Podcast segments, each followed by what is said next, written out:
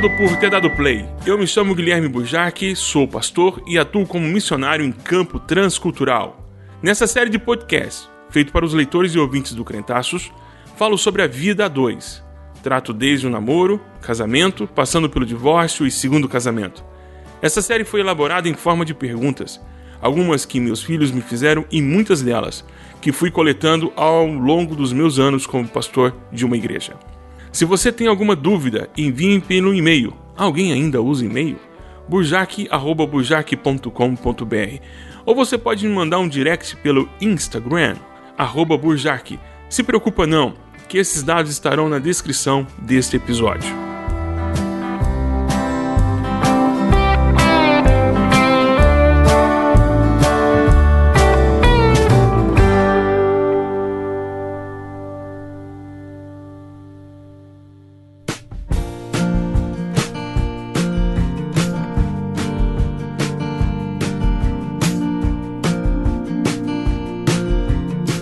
Seja bem-vindo ao último episódio do Conjugar, o último episódio da temporada 1.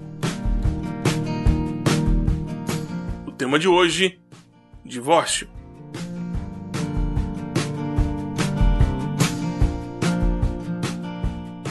No episódio de hoje vou responder a uma pergunta que frequentemente recebo por aqui. Eu tenho um vídeo no YouTube falando sobre este tema. Se você quiser ver alguma coisa a mais sobre isso, o link está na descrição desse episódio. Uma outra coisa importante que eu preciso dizer para você antes de começar é que eu não vou tratar aqui da teologia envolvida no tema. Ou seja, não vou te responder se o divórcio é bíblico ou não. Há muita gente falando sobre o tema, o que eu vou falar aqui é sobre questões práticas sobre o tema que pouca gente fala. E antes que alguém pense em dizer alguma coisa, bom, eu não sou favorável ao divórcio. Vou lutar sempre para que os votos feitos no casamento sejam cumpridos até o fim da vida e não até o fim do casamento.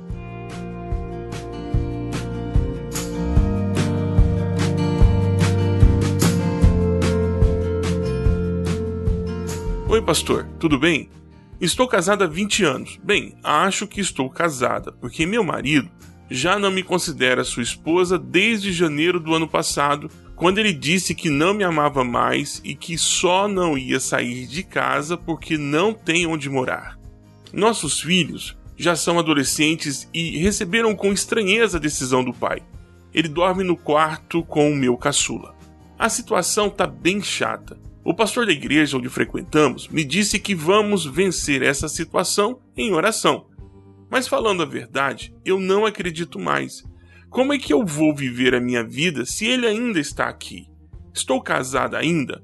Sou solteira? Viúva de marido vivo? Você pode me ajudar?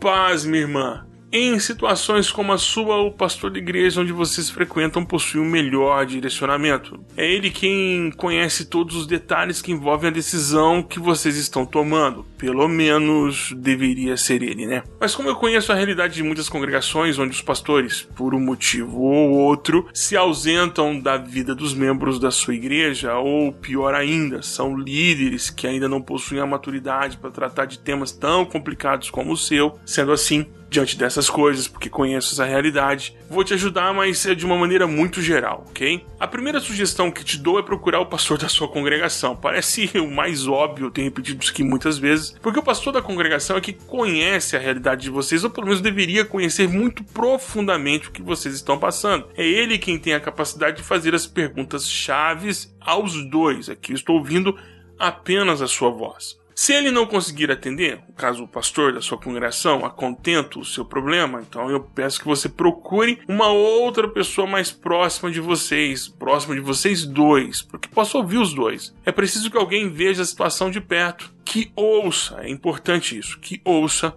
os dois. Caso não encontre um pastor local, para ajudar nos problemas que vocês estão passando e a situação se torne irreversível, como você mesmo afirmou na sua pergunta, a sugestão que te dou é que seu marido, sim, ele ainda é seu marido. Se ele não deseja mais ser seu marido, que assuma o ônus e saia de casa. É mais fácil um descontente ir embora do que colocar todo mundo para fora, não é mesmo? Bom, então estabeleça uma data final para pôr um ponto final neste assunto. Que ele encontre um lugar para morar, para dar entrada nos documentos do divórcio e pôr um ponto final nessa relação, não essa vírgula ou esse ponto e vírgula que vocês estão vivendo. Quanto a recomeçar uma outra vida dois, vamos devagar. ok? Melhor dar um tempo, você ainda não experimentou o luto do divórcio. Esse luto é terrível. Você vai precisar de ajuda, vai precisar de acompanhamento e cuidado para não ficar louca. Não deixe de se amar, é importante esse detalhe, e nem de perdoar. Há muitas formas de terminar um relacionamento de tanto tempo assim. Há formas boas e há formas ruins. Há formas fáceis e difíceis. Aqui eu estou sugerindo é o caminho da forma correta, que não significa que vai ser a mais fácil e nem a mais gostosa de se experimentar. E este caminho é o caminho do perdão.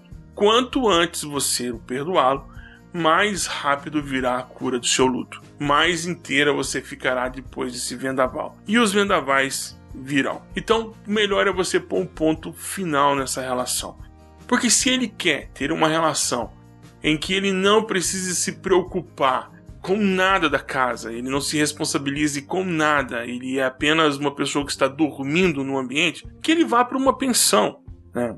Porque é mais fácil né? se viver numa pensão do que viver nessa situação que vocês estão vivendo. E cuidado, meu irmão, os vendavais, esse vendaval do, do divórcio vem, o luto é complicado. Parece que agora tá tudo sob controle, tá tudo bem, que você tá segura, mas quando você vê que a coisa terminou mesmo, acabou, o luto vem e eu espero que você sobreviva, ok? Conte conosco se você precisar de alguma ajuda. Um grande abraço do Buja.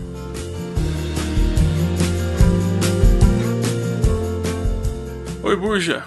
Estamos à beira de um divórcio. Não sei o que fazer para manter esse casamento funcionando. Ela não me quer mais, eu não a quero mais. Somos dois estranhos dentro dessa casa. Não brigamos, não temos raiva um do outro, só não temos mais atração física, empatia, nada. Acho que foram quatro anos que eu joguei fora da minha vida. Só não sei como resolver isso. Se você me perguntar se quero ter o meu casamento de volta, Ô, Buja, eu não sei se eu vou dizer sim ou se eu vou dizer não.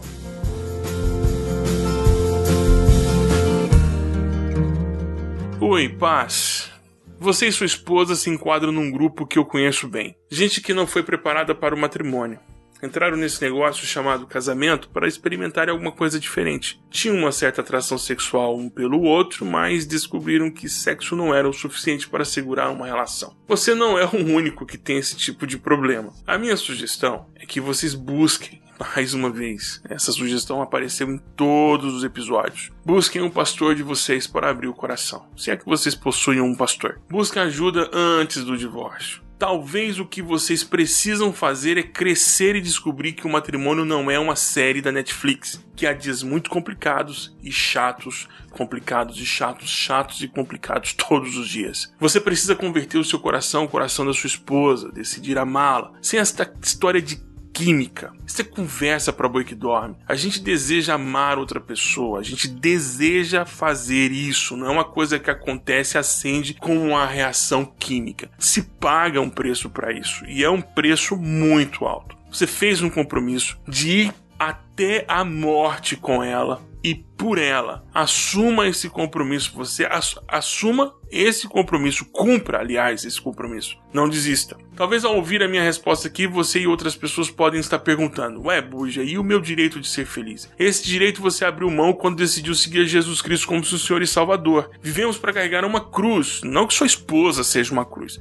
Porque seguir a Jesus Cristo até o Calvário é seguir Jesus até o Calvário e lá, assim como ele, morrer numa cruz pelos outros. Então é isso que significa carregar uma cruz. Está disposto a morrer, matar-se a si mesmo para que outros possam ser salvos. Felicidade quem garante é Jesus Cristo, para além das circunstâncias. Sejam felizes, é o que o apóstolo Paulo fala aos filipenses. Sejam felizes. E Paulo fala para a gente que estava passando por um período de muita dificuldade e ele estava preso. Se você depende das circunstâncias, química, paixão, tesão, essas outras coisas, para definir se seu casamento vai prevalecer ou não, Você é apenas um escravo das circunstâncias. Decida manter-se junto à sua esposa.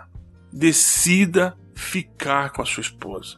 Cumpra o seu papel, cumpra o seu compromisso que você fez na frente de tantas pessoas, ou na frente de um juiz. Você assinou um documento dizendo que agora é casado com essa mulher. Você tem que ir até o fim. Você não pode desistir. Você não pode ser refém de sensações, de emoções. Sabe por quê? Porque vai trocar a esposa ou ela vai trocar de esposo. Mas o problema persiste, porque vocês não resolveram na cabeça de vocês o conceito de alegria, de felicidade e de dependência de Deus. Não desista do seu casamento.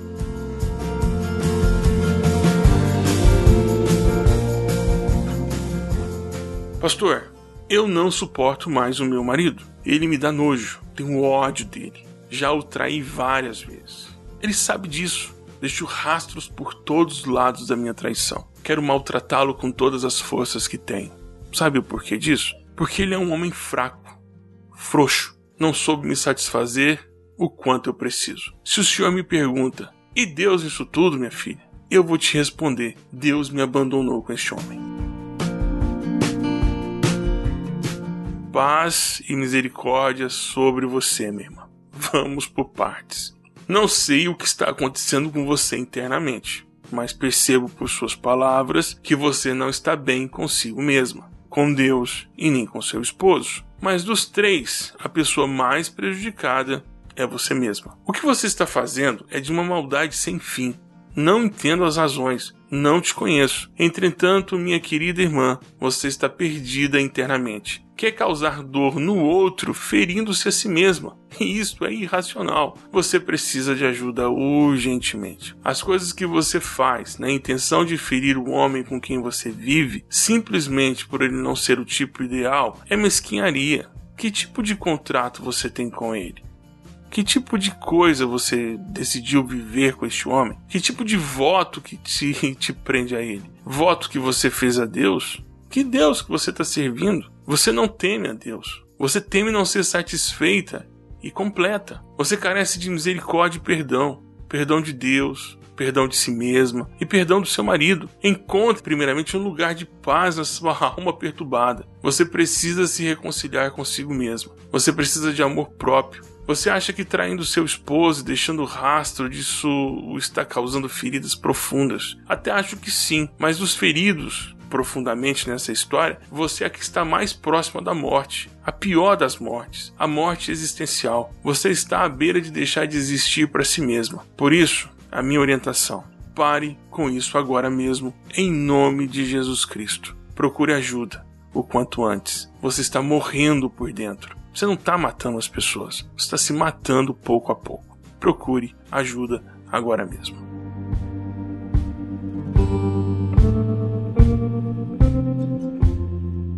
Oi, Buja, beleza? Eu estou apaixonado por outra pessoa. Me sinto culpado por isso. Mas ao mesmo tempo me sinto em paz. Isso é possível. Meu casamento é um casamento comum. Não é diferente da maioria dos casamentos que eu vejo por aí. Minha esposa é uma pessoa legal, calma, amiga, mas Buja, eu estou envolvido emocionalmente por outra pessoa. Não houve nenhum contato físico ainda. O que, que eu faço, meu irmão? Oi, paz, meu irmão. Primeiro, a respeito da pergunta sobre o que você deve fazer.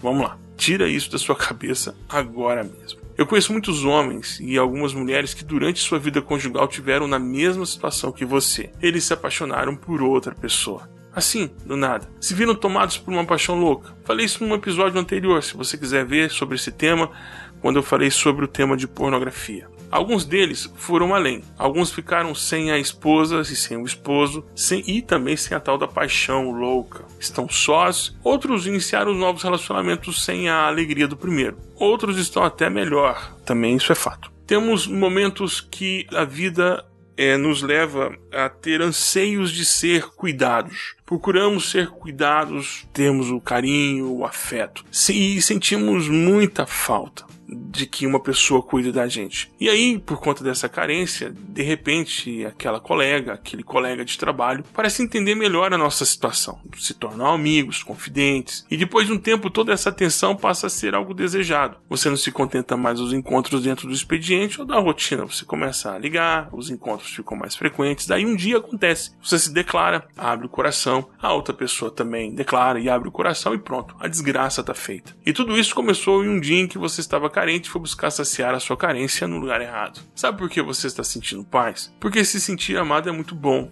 Melhor ainda se ninguém, além dos dois lindos e pombinhos amantes, sabem disso, né? Quero ver se sua paz vai continuar se sua esposa souber. Aliás, o conselho que te dou é que você conte para ela o mais rápido possível. Abra o jogo, peça perdão, espere que ela entenda. Você está dividindo algo que você prometeu exclusividade. E isso é defraudar outra pessoa. Pare com isso o quanto antes. O coração é o lugar dos ídolos. Cuidado com o que você anda colocando no seu coração. Jeremias 17. Não esqueça de ler de Jeremias 17, principalmente do versículo 5 em diante. O coração é o lugar onde nós guardamos os nossos ídolos. E a carência te faz levantar muitos ídolos. Cuidado. Hoje é uma pessoa, amanhã é o videogame, cachaça, a pornografia, qualquer outra coisa.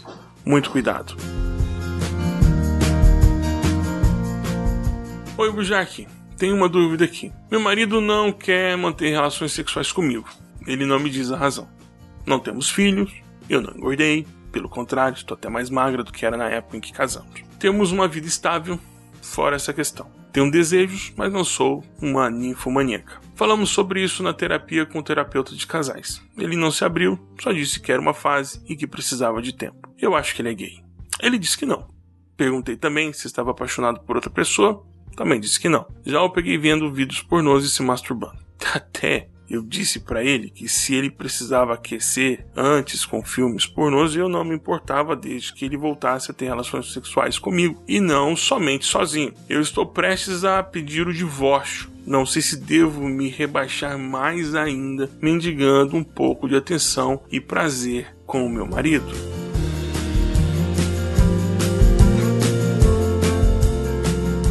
Oi, minha irmã, paz. Ele percebe que há algo errado ou está tudo certo para ele.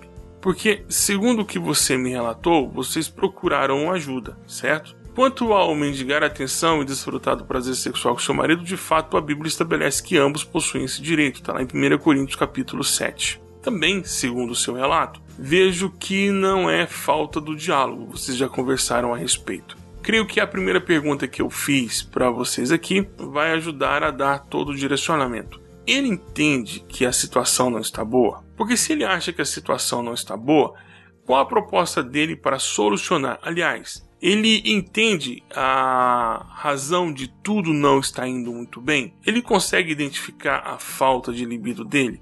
A razão pode ser múltipla, pode ser um problema fisiológico provocado pela alteração hormonal, ou pode ser de cunho emocional mesmo. Quem sabe é algum medicamento que ele está tomando por algum tratamento. O que você deve fazer e é meu conselho aqui para você é ajudar seu marido a encontrar a razão disso. Mas repito, se ele não considera isso um problema, é preciso então conversar com ele a respeito das demandas que você tem como esposa e que ele não tem como cumprir, e que a Bíblia exige que ele cumpra essas demandas, porque está lá no texto bíblico, se é que vocês são cristãos, se é que vocês frequentam uma comunidade de fé também.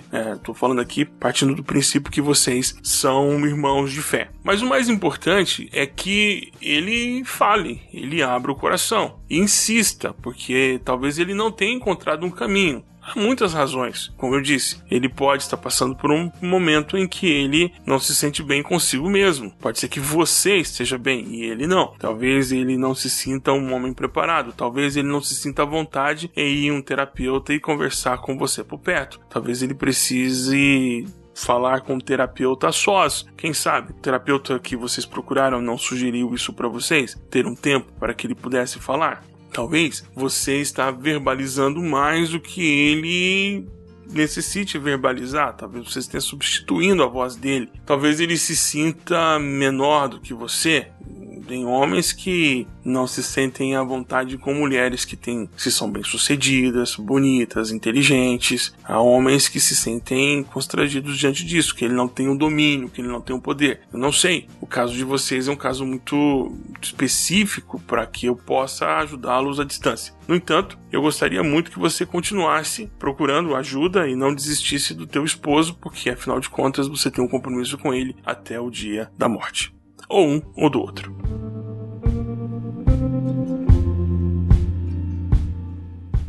Ok, pessoal, chegamos ao final da nossa primeira temporada no Conjugar. Foram 12 episódios muito legais de serem feitos. Quem sabe, a segunda temporada viemos a tratar de um tema específico. Tudo depende de você, dos seus comentários, da sua participação. Ajude a que este podcast, que esse tema, chegue a mais pessoas, a mais casais. Contribua distribuindo nas suas redes sociais, entrando em contato com casais, mostrando para eles. Mande no grupo de WhatsApp das pessoas da sua casa, das suas famílias, da sua igreja. Não deixe esse podcast quietinho lá, mande, ponha ele para movimentar. Distribua nas suas redes sociais, no Twitter, no Instagram, indique para amigos e amigas no Telegram faça este podcast ajudar muitas outras pessoas, como as pessoas as quais mandaram uma carta, mandaram um e-mail, entraram em contato por WhatsApp comigo, que foram motivo da gente ter colocado todas essas angústias e agonias que estão aqui. Os seus comentários são muito importantes para nós construirmos a segunda temporada. Se você deseja de fato uma segunda temporada do Conjugar, muito obrigado ao Crentaços por essa parceria maravilhosa. Muito obrigado em nome de Jesus.